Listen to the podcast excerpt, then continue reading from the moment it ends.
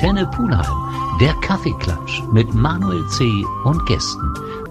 Kaffeeklatsch bei Antenne Pulheim. Heute wird's mal ein bisschen ernsthafter, weil seit ja, fast einigen Wochen, möchte ich sagen, beschäftigt uns ein Thema mehr als das Thema Corona, was uns seit Wochen und Monaten bewegt. Aber es gibt Themen leider mittlerweile, die uns deutlich intensiver beschäftigen, die nicht nur Ängste vermitteln, sondern auch, ja, ich weiß nicht, wie ich sagen soll, aber Dinge, die man nicht mehr nachvollziehen kann, die so auf uns einprasseln, dass wir eigentlich alle nicht mit gerechnet haben.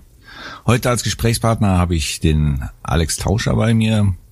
Den kennt ihr von der Radioreise. Alex, erstmal hallo. Hallo Manuel, schön trotzdem bei dir zu sein, auch wenn das ja. Thema nicht so schön ist. Ja, aber das, wir, wir kommen ja nicht drum herum. Wir müssen ja auch mal ein bisschen darüber plaudern. Warum mit dir? Du hast auch russische Wurzeln. Erzähl einfach mal deine Verbundenheit zu Russland. Ja, mein Vater hat äh, in den 60er Jahren in Moskau studiert, damals UdSSR, und hat dort meine Mutter kennengelernt. Ähm, die haben dann geheiratet, dann ist meine Mutter in die DDR gezogen, also Ostdeutschland, und ähm, hat sich hier, ja, nicht so einfach, aber doch eingelebt und hat mich jedes Jahr im Winter in den Ferien nach Moskau mitgenommen. Wir sind also jedes Jahr mit dem Zug von Ostberlin über Warschau, Bresk, Minsk, Smolensk nach Moskau gefahren, 30 Stunden. Ich habe dort zwei bis drei Wochen verbracht, als die Oma noch lebte vor allem. Und es waren für mich die schönsten Wochen des Jahres. Ich, war so gefreut auf Moskau. Also ich muss dir vorstellen, wenn ich aus der kleinen DDR-Stadt komme, aus diesem grauen Kramhagenstadt, und das große Moskau, Zugfahrt, all das hat mich geprägt. Ich habe auch in der Zeit Russisch gelernt, habe es dann viele Jahre leider nicht mehr praktiziert, war auch lange nicht in Russland in den 2000er Jahren und bin seit zehn Jahren jedes Jahr wieder in Moskau und zwar immer am 9. Mai, das ist ja der Tag des Sieges, Sieg über den Hitlerfaschismus und ähm, habe da auch in den letzten Jahren die schönsten Erlebnisse gehabt. Moskau, eine, eine ja wunderschöne Stadt. Spiegelt Moskau das ganze Russland wieder? Eben nicht. Ich muss mich da auch mal fangen und sagen, nee, das ist nicht ganz Russland. Es ist ein ganz anderes Russland. Wenn du nach Moskau kommst, hast du das Gefühl, du bist in einer Weltstadt im Westen. Mhm jeder hat das Smartphone. In der Metro sitzen alle mit Smartphone. Es ist alles bunt. Es gibt alle Marken. Es ist alles, die Menschen sind angezogen wie bei uns. Ähm, es ist so, dass 80 Prozent des gesamten Kapitals in dem Land nach äh, Moskau und St. Petersburg fließen, der Rest ins Land. Also man merkt es schon, wenn man von Moskau so ein paar Kilometer rausfährt in die Dörfer, da wird es schon ganz anders. Moskau ist auch teuer. Äh, in Moskau verdient man auch ganz gut, muss man auch gut verdienen bei diesen Preisen da. Also Moskau ist sicher nicht Russland, ist halt mein privates Russland, deswegen habe ich es mal so bequem da. Aber ich muss mir natürlich bewusst sein, dass Moskau nicht Russland ist. Alex, wir machen eine kurze Pause und dann würde mich mal interessieren, ob du auch weitere Teile von Moskau kennengelernt hast, also nicht nur die, die Zentren wie St. Petersburg oder Moskau. Aber lass uns nach einer kurzen Pause da weiter anknüpfen.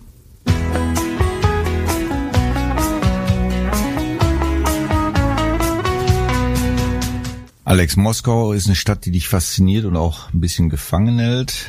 Hast du neben den großen, glitzernden Städten auch das andere Moskau kennenlernen können? Ich habe zweimal eine Schiffsreise gemacht, wobei die auch touristisch war, von Moskau nach St. Petersburg hm. und auch zurück.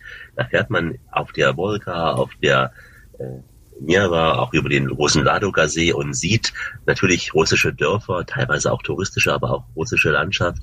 Es ist ein anderes Russland, aber auch das ist das, was die Touristen sehen wollen. Was du möchtest halt mhm. Holzhäuschen sehen, die Kirchen, weite Birkenwälder, dann wieder mal nur Wasser.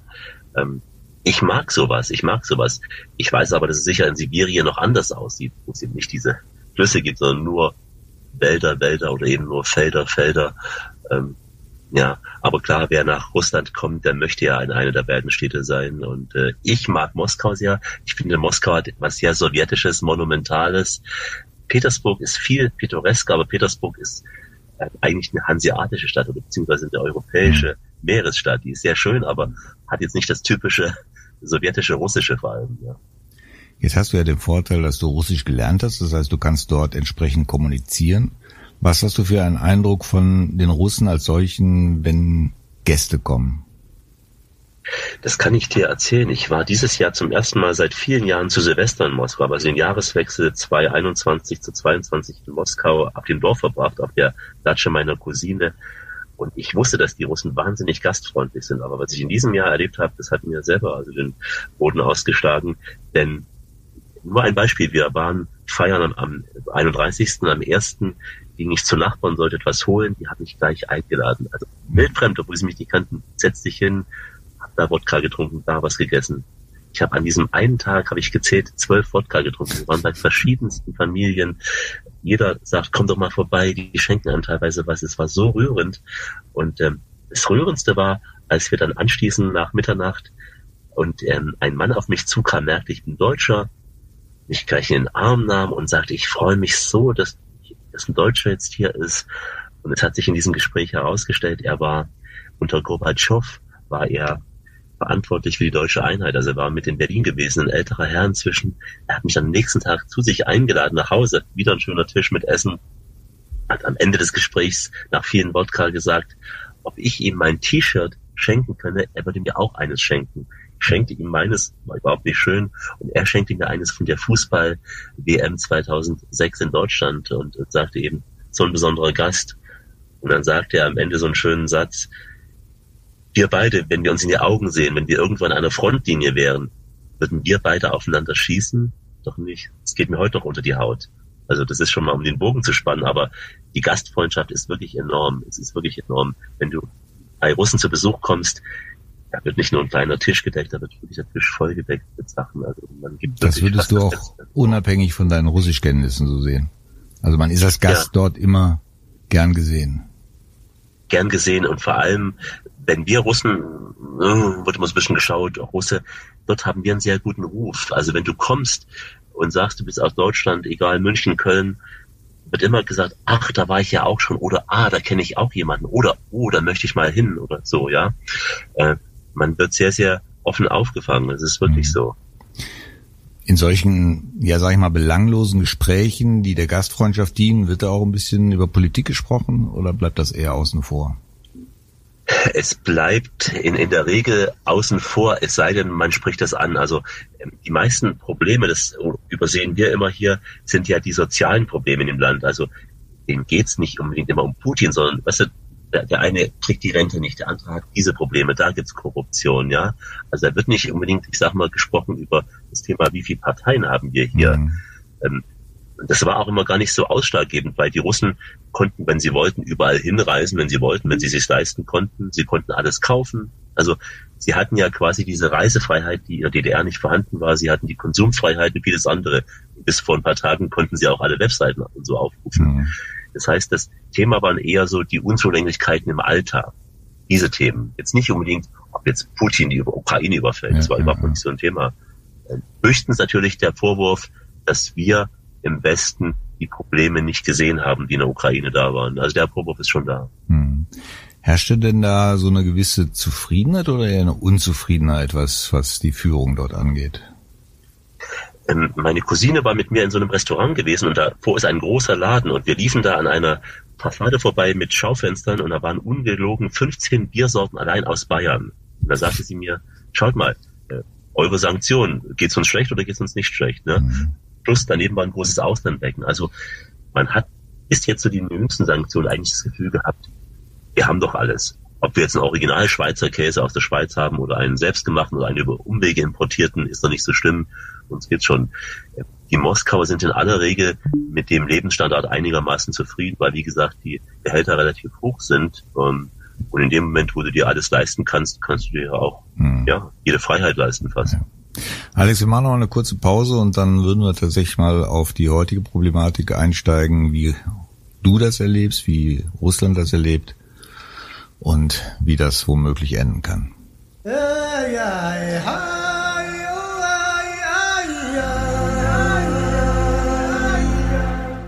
Alex, du hast ein bisschen erzählt, wie du Russland wahrgenommen hast, sag ich mal, vor dem Einmarsch in die Ukraine. Hättest du das so für möglich gehalten, was da jetzt passiert ist? Ehrlich gesagt nicht. Bis vor zweieinhalb Wochen habe ich immer gesagt, Russland wird niemals die Ukraine überfallen. Vielleicht werden sie diese beiden unabhängigen Republiken, Donetskaya und Luganskaya Republika, in irgendeiner Weise anerkennen, vielleicht auch stationieren. Sie würden nie nach Kiew marschieren, weil es auch immer ausgeschlossen worden ist. Nicht nur von der Führung, aber auch die normalen Menschen haben gesagt, was wollen wir denn da? da habe ich mich wie viele andere wirklich getäuscht. Und äh, ich nehme an, auch viele, viele Russen also sind halt sehr überrascht. Ja. Wir können gleich darüber reden, wie es im Fernsehen dargestellt wird, aber ich habe das äh, so nicht erwartet. Ich habe wirklich ganz viel Verständnis für russische Ängste. Das habe ich auch in den Jahren immer zuvor Deutschen gerne hier gesagt. Ihr müsst euch vorstellen, dieses Land ist im Laufe der Geschichte sehr oft von Westen überfallen worden. Von Napoleon bis Hitler. Hitler wollte Moskau auslöschen, da gab es Pläne, da sollte ein riesen Stausee sein. Er wollte und hat ja St. Petersburg ausgehungert, darf man nicht vergessen, über ein Jahr lang. Ähm, 20 Millionen Russen sind gestorben.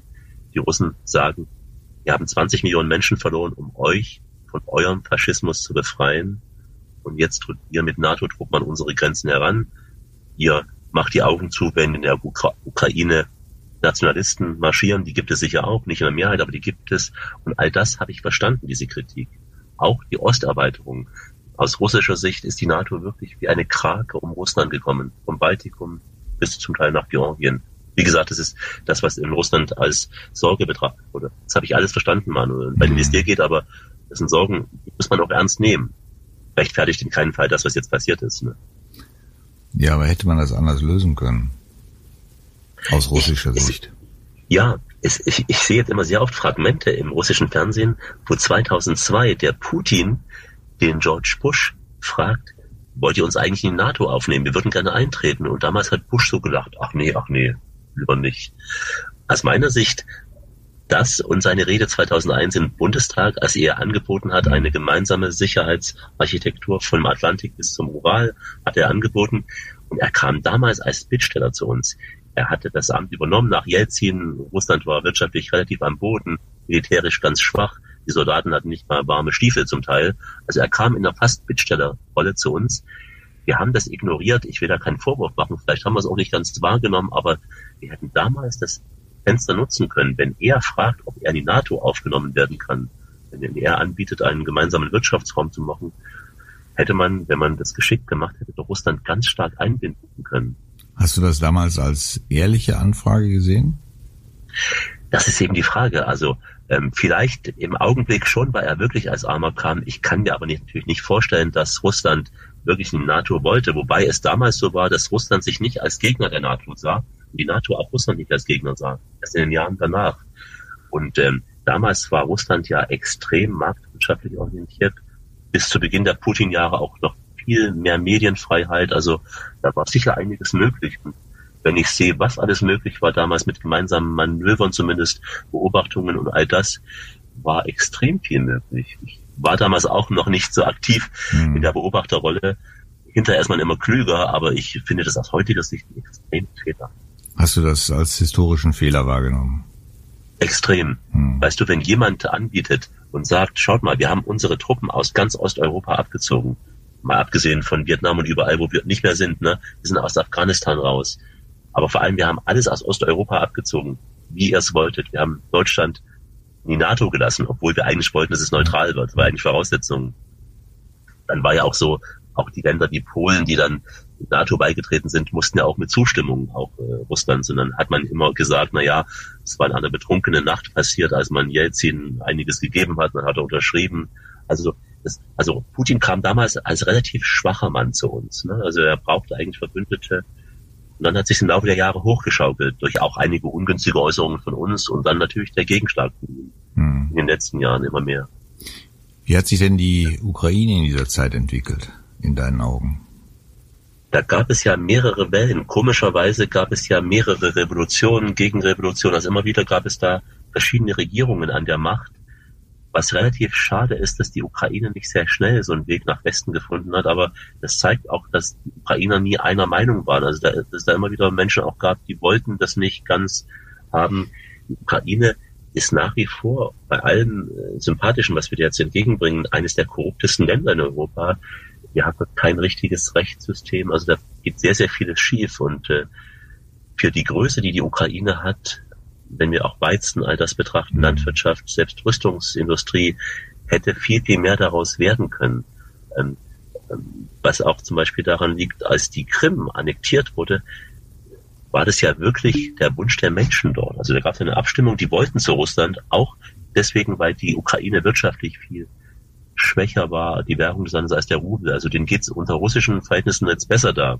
was überhaupt nichts rechtfertigt, aber das muss man alles sehen. Also die Ukraine ist nicht das Vorzeigeland gewesen. Tut mir sehr, sehr leid. Ja. Alex, wir machen nochmal eine kurze Musikpause und dann, ja, dann lass uns noch ein bisschen tiefer einsteigen, wie es sich entwickeln kann und ob du überhaupt Lösungsmöglichkeiten siehst oder ist es einfach eine Geschichte, die sich jetzt immer weiter eskalieren wird und eigentlich gar nicht mehr zu bremsen ist?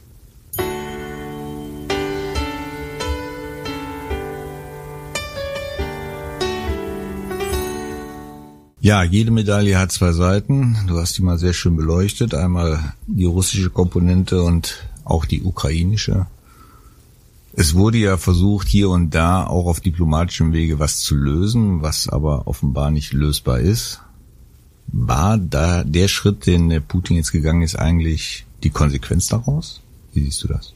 Also es rechtfertigt nichts. Und ich sehe, dass er jetzt sogar das Gegenteil erreicht, dass sich der Westen noch mehr zusammenschließt, mhm. dass auch Länder wie Finnland, Schweden überlegen, noch stärker in der NATO zu sein, dass jetzt selbst Österreich sich deutlich äußert. Ähm, ich habe, wie gesagt, erwartet nach der Anerkennung, dass er irgendwas in der Ostukraine macht, weil es da wirklich Probleme gab, die hätten schon längst gelöst werden können. Aber nein, dieser Schritt hätte natürlich nicht sein dürfen, um Gottes Willen. Und das Problem ist auch, dass die Menschen in Russland, Manuel, das nicht so vermittelt bekommen. Wenn du jetzt das russische Fernsehen anschaust, ich habe das am Sonntagabend ganz Hast du die Gelegenheit, russisches Fernsehen zu sehen? Ja, ich habe mir vor drei, vier Jahren eine Schüssel bauen lassen auf dem Balkon, wo ich jetzt Deutsches und Russisches habe und okay. kriege da drei Sender ran, nicht alle, aber drei, aber die wesentlichen des Landes. Ich schaue es nur alle ein, deswegen, um ab und zu wieder mal Russisch zu lernen. Ja, klar. Aber ich habe es jetzt bewusst geschaut und habe es jetzt am letzten Sonntag ganz bewusst mal zwei Stunden angeschaut. Und wenn du zwei Stunden lang das siehst, hast du ein komplett anderes Bild. Da wird mir zum Beispiel gezeigt, wie ukrainische Soldaten Menschen gefoltert haben in Kellern in der Ostukraine. Da waren Hakenkreuzsymbole an der Wand, wird mir gezeigt, das stimmt. Dann werden alte Omas interviewt, die angeblich geschossen wurden, auch bei der Flucht noch. Dann werden ukrainische Soldaten befragt, die jetzt in russischer Gefangenschaft sind, die sagen, auch sie wurden beschossen, als sie die Waffen niederlegen wollten. Dann wird mir all das gezeigt, all die Widersprüche. Und dann werden Fragmente zusammengeschnitten von Putin-Äußerungen und dem und dem. Und dann von westlichen Äußerungen, dann wird mir gezeigt, wie Zelensky eine Rede hält, wo er so müde ist. Und dann wird formuliert, ob er nicht da unter Drogen stand. Dann wird ein Experte interviewt, der sagt, es könnten echt Drogen sein, so wie er spricht und so unrasiert und alles. Wenn du das zwei Wochen, zwei Stunden lang siehst, hast du ein ganz anderes Bild. Dann hast du wirklich das Bild, plus der Aussage, dass die Ukraine ja Atombomben bauen wollte. Dann wird ein Satz von Zelensky auf der Sicherheitskonferenz in diesem Jahr zitiert hier in München, wo er sagt, lass uns doch bitte eine Atombombe entwickeln, wir müssen das Recht haben, uns zu verteidigen.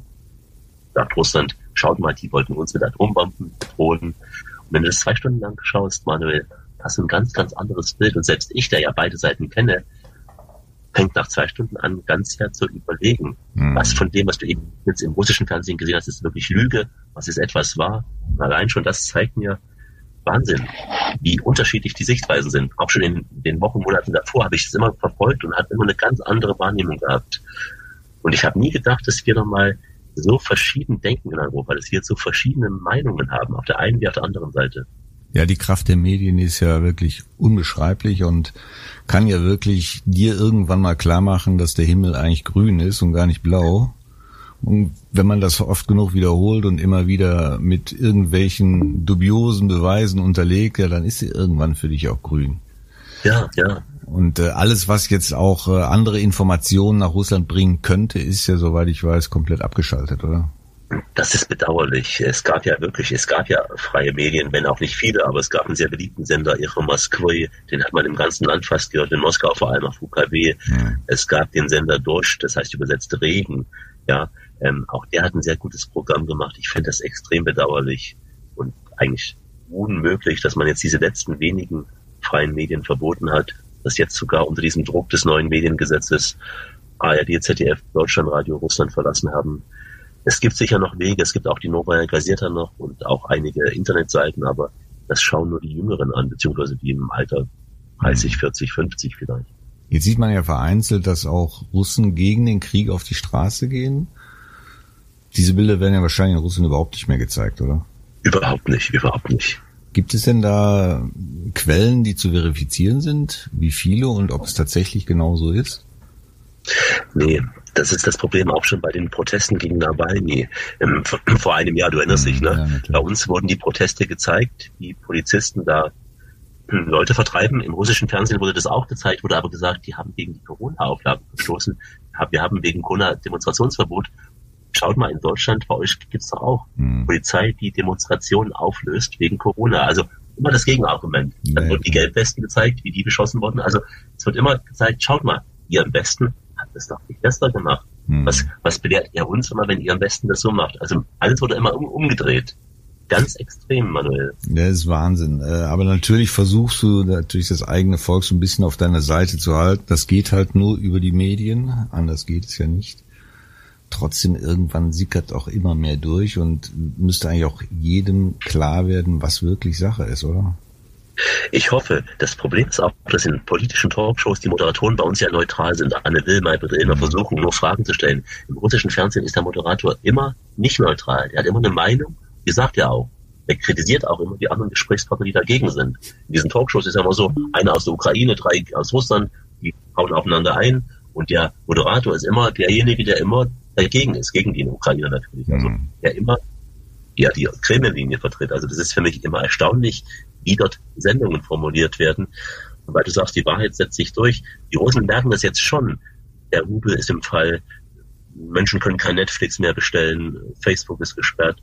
Ob die das aber dann zuordnen und sagen, die sind deswegen gegen Putin, wage ich zu bezweifeln, weil die Russen sind ein Volk, was sehr viel durchhält. Mhm. Sie haben schon die Sanktionen jetzt, aber sie haben gesagt, Mensch, wir haben den Zweiten Weltkrieg überstanden, diese Invasion, hm. wir haben den Kalten Krieg, wir haben all das, jetzt ist wieder die Welt gegen uns. Ob das bei den meisten so schnell aufbricht, das wage ich zu bezweifeln. Schwierig, ja. Alex, wir machen nochmal Musik und dann, ja, ich überlege die ganze Zeit, wie man da eine Lösung finden könnte, wie sich das entwickeln könnte, aber ehrlich gesagt fehlt mir da immer ein bisschen die Fantasie. Ich, ja, ich hätte eine Idee, aber wir schauen mal jetzt. Alles klar.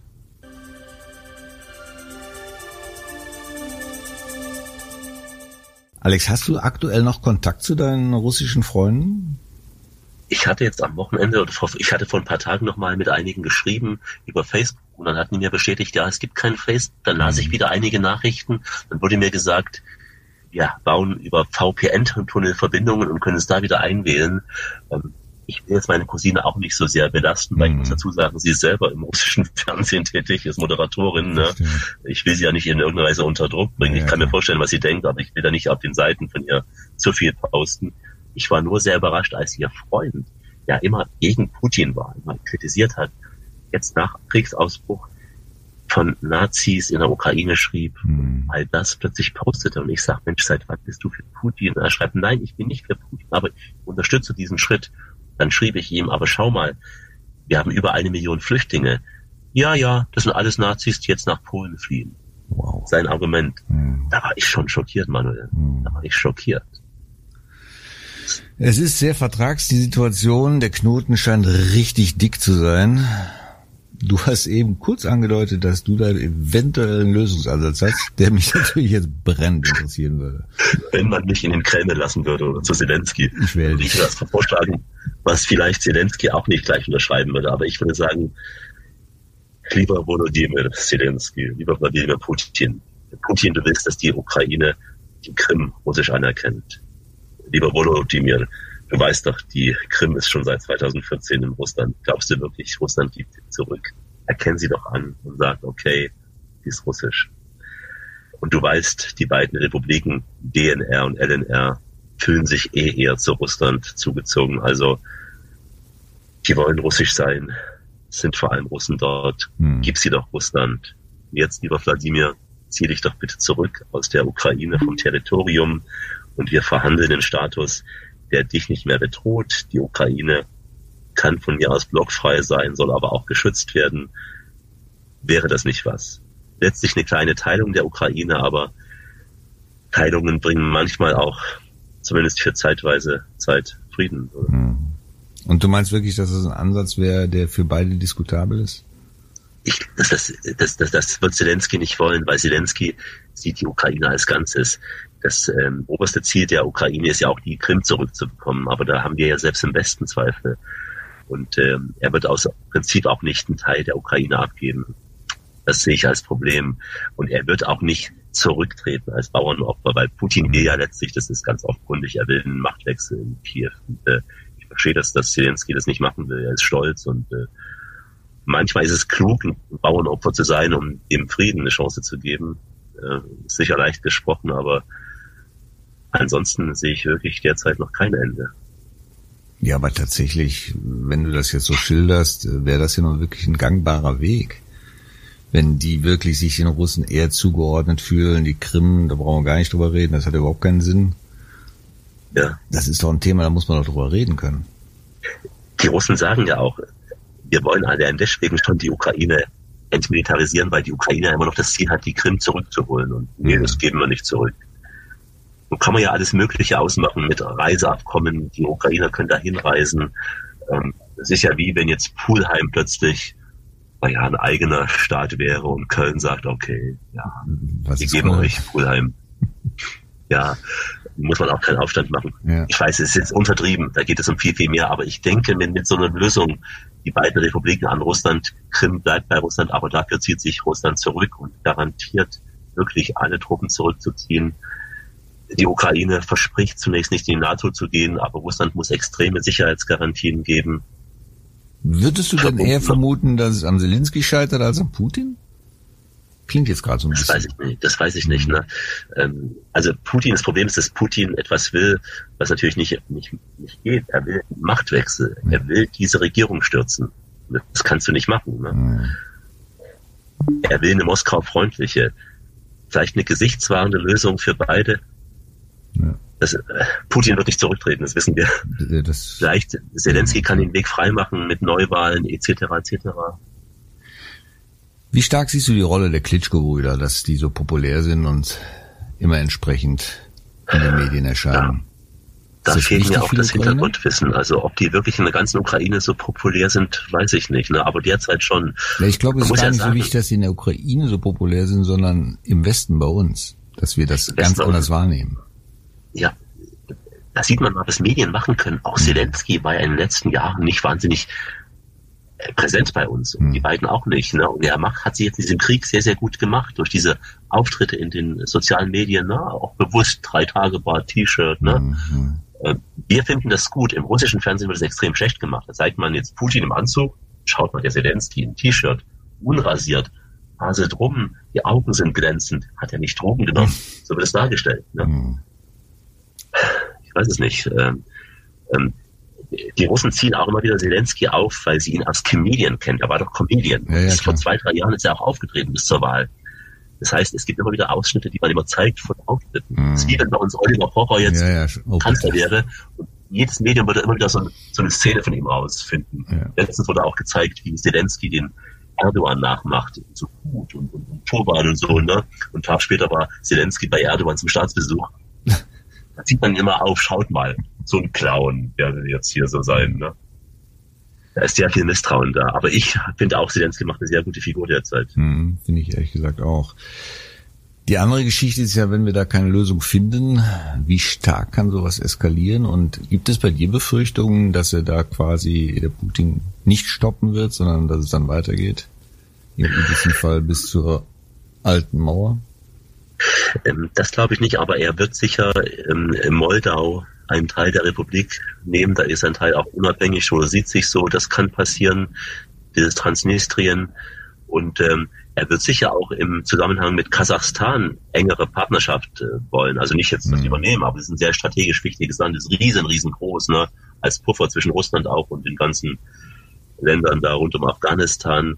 Das sehe ich auch dass er zur Berliner Mauer vorkommt. Also ich hoffe nicht. Ich meine, wir haben ganz viel ausgeschlossen bis vor zweieinhalb Wochen. Meine, das ist und, äh, jeder hat die Hand ins Feuer gelegt. Ähm, wenn man aber die Äußerungen sieht und was mir ein bisschen Hoffnung macht, jetzt hat ja der Außenminister Lavrov vor wenigen Tagen eine Äußerung gemacht, er will eine friedliche Koexistenz. Hm. Dieser Begriff, den kennen wir noch aus der Zeit vom Kalten Krieg, wo man sagt, okay, es gibt zwei verschiedene Systeme, Wettbewerb, wenn das hoffentlich so ein erster kleiner Rückzieher ist und Russland erkennt, dass es nicht so weiterkommt, wie es gedacht hat, wäre das was. Jetzt hängt ja in Russland eigentlich alles von dem Herrn Putin ab. Wie würdest du ihn einschätzen? Könnte er wirklich durchknallen und sagen, weißt du was, wenn ich jetzt meinen Willen nicht kriege, dann sollen jetzt alle drunter leiden? Das ist ja manchmal zu befürchten, wenn Männer älter werden. Vor allem, da er wirklich kaum noch Leute hat, auf die er hört. Er hat den Atomkoffer, dafür braucht es immer zwei. Mhm. Der zweite ist der Verteidigungsminister Shoigu. Er gilt als enger Freund Putins, die gehen gemeinsam auch zur Jagd. Ich hoffe nicht. Ähm, jetzt hat jemand so einen Satz gesagt, ich möchte ihn nur zitieren. Wo ist denn mal ein Amokläufer, ein Verrückter, wenn man ihn braucht? Ja, ja, ja. Aber selbst wenn so etwas passieren würde, würde das ja dem Westen in die Schuhe geschoben werden und Natürlich. dann würde es gleich heißen, hat die USA sabotiert und es mhm. wird ja auch noch extremer werden. Auch wir wieder, wenn du in dem russischen Fernsehen siehst, tritt er ganz ruhig auf und sagt, schaut mal, wir wollten doch mit ihm reden, wir wollten nicht, und schaut mal, wir bieten das an. Ein ganz, ganz anderes Bild. Ne? Mhm. Alex, ich glaube, wir können es drehen und wenn wir wollen. Die Zeit wird irgendwo hoffentlich eine Lösung zeigen und ein paar Türen öffnen, die wir im Augenblick vielleicht auch noch gar nicht sehen. Es gibt ja Vermittler, die sich derzeit aufbauen. Die Türkei hat ihre Interessen, will Vermittler sein, Israel, ähm, China auch. Ganz zaghaft sogar China, ja. Ja, gerade China, ja. Mhm. Mal. Jeder hat seine Interessen, ne? Vielleicht lassen die uns ja beide auch dahin, Manuel, ja. Wäre sinnvoll. Ich glaube, wir könnten mal ein bisschen Ruhe reinbringen. Ja, ja. Es fliegen nur derzeit weder aus Köln noch aus anderen Städten Flugzeuge nach Moskau. Ganz ehrlich, ich glaube, ich hätte nicht den Mumm, nach Moskau zu fliegen. Nicht, nein? Nein, du schon? Ich, ich hätte jetzt in Moskau keine Angst, außer natürlich, dass jetzt kein Geld mehr kommt und sowas. Ne? Aber ich hätte jetzt keine Angst vor Angriffen. Ich habe schon langfristig jetzt überlegt, wenn irgendwann der Krieg zu Ende ist, dass sich die Ukrainer rächen könnten in irgendeiner Form. Und es sind ja offene Grenzen, dass dann mhm. irgendwelche Menschen auch Selbstmordattentate ausüben in Moskau. Das kann ja passieren nach so einem Krieg hat sich ja viel Wut hochgeschaukelt. Ich hoffe es nicht. Es sind zwei slawische Brüdervölker, aber ich würde sowas nicht ausschließen. Hm. Alex, wir sind leider am Ende. Äh, es ist wirklich hochinteressant, mit dir darüber zu sprechen, weil du da deutlich mehr Einblicke hast als ich. Als letztes hätte ich vielleicht noch eine Frage. Spürst du hier in Deutschland mittlerweile Aggressionen gegen dich oder gegen russische Mitbewohner? Also gegen mich persönlich nicht. Ich habe jetzt wahnsinnig viele Anfragen, also Menschen, die plötzlich fragen, wie es einem geht, die mhm. früher nie gefragt haben. Ich habe aber schon gehört, ohne jetzt Namen zu nennen, dass bei Tourismusverbänden ja Ansagen in mehreren Sprachen waren, auch in Russisch, dass da sich Menschen aufregen. Ich habe schon gehört von Restaurants, die keine Russen bedienen. Ich habe schon gehört, das ist ja auch offiziell, dass Supermärkte russische Waren aus dem mhm. Programm nehmen, äh, dass äh, Menschen oder Städte ihre Städtepartnerschaften aufkündigen.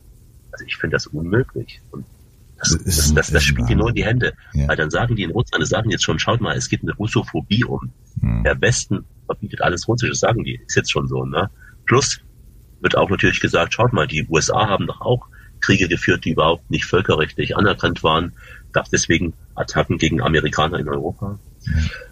Bitte, wir müssen bitte unbedingt aufpassen und unterscheiden zwischen Putin und Russland und ähm, die sozialen Medien, die gab es so vor 20 Jahren noch nicht. Die leisten auch ganz viel Vorschub. Heute kannst du schnell was posten, das wird dann ja. gleich geteilt und jeder ist plötzlich ein Russlandkenner, jeder hat plötzlich was zu Putin zu sagen. Wahnsinn. Es ist absolut wichtig, gerade auch jetzt in dieser Zeit da zu differenzieren und das Individuum als solches zu betrachten und nicht alles über einen Kamm zu scheren. Äh, ich erinnere mich auch an Bilder, als Corona ausbrach und in Amerika wurden Chinesen auf offener Straße einfach niedergeschlagen, weil ja von da dieser Virus kommt. Das ist ein Wahnsinn. Wir müssen dem Einhalt gebieten. Alex, ja. ich würde sagen, wir holen uns den Diplomatenpass und fahren mal rüber, oder? Genau, wir holen, genau, machen wir das und wir essen schönen Kuchen derweile und müssen abwarten, ja. So machen wir's. Alex, danke, dass du dir die Zeit genommen hast. Ich würde sagen, wir vertagen uns einfach, wenn vielleicht dann mal eine Lösung in Sicht ist und dann gerne nochmal das Thema aufarbeiten. Sehr gerne bei dir und wenn dann die Lage ruhig ist, dann lade ich die Hörer hier auf Antenne Poolheim gerne ein zu Radioreisen, auch in ein wieder friedliches Russland. Das machen wir gerne. Alex, danke dir. Gerne.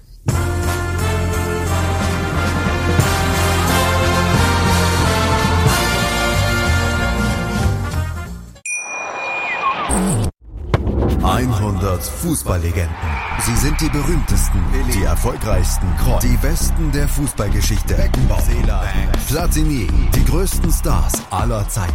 Malte Asmus und Moritz Knorr erzählen von überragenden Siegen, von bitteren Niederlagen und davon, wie sie wurden, was sie heute sind. 100 Fußballlegenden. Mein Sportpodcast.de Dir hat dieser Podcast gefallen? Dann klicke jetzt auf Abonnieren und empfehle ihn weiter. Bleib immer auf dem Laufenden und folge uns bei Twitter, Instagram und Facebook. Mehr Podcasts findest du auf meinpodcast.de.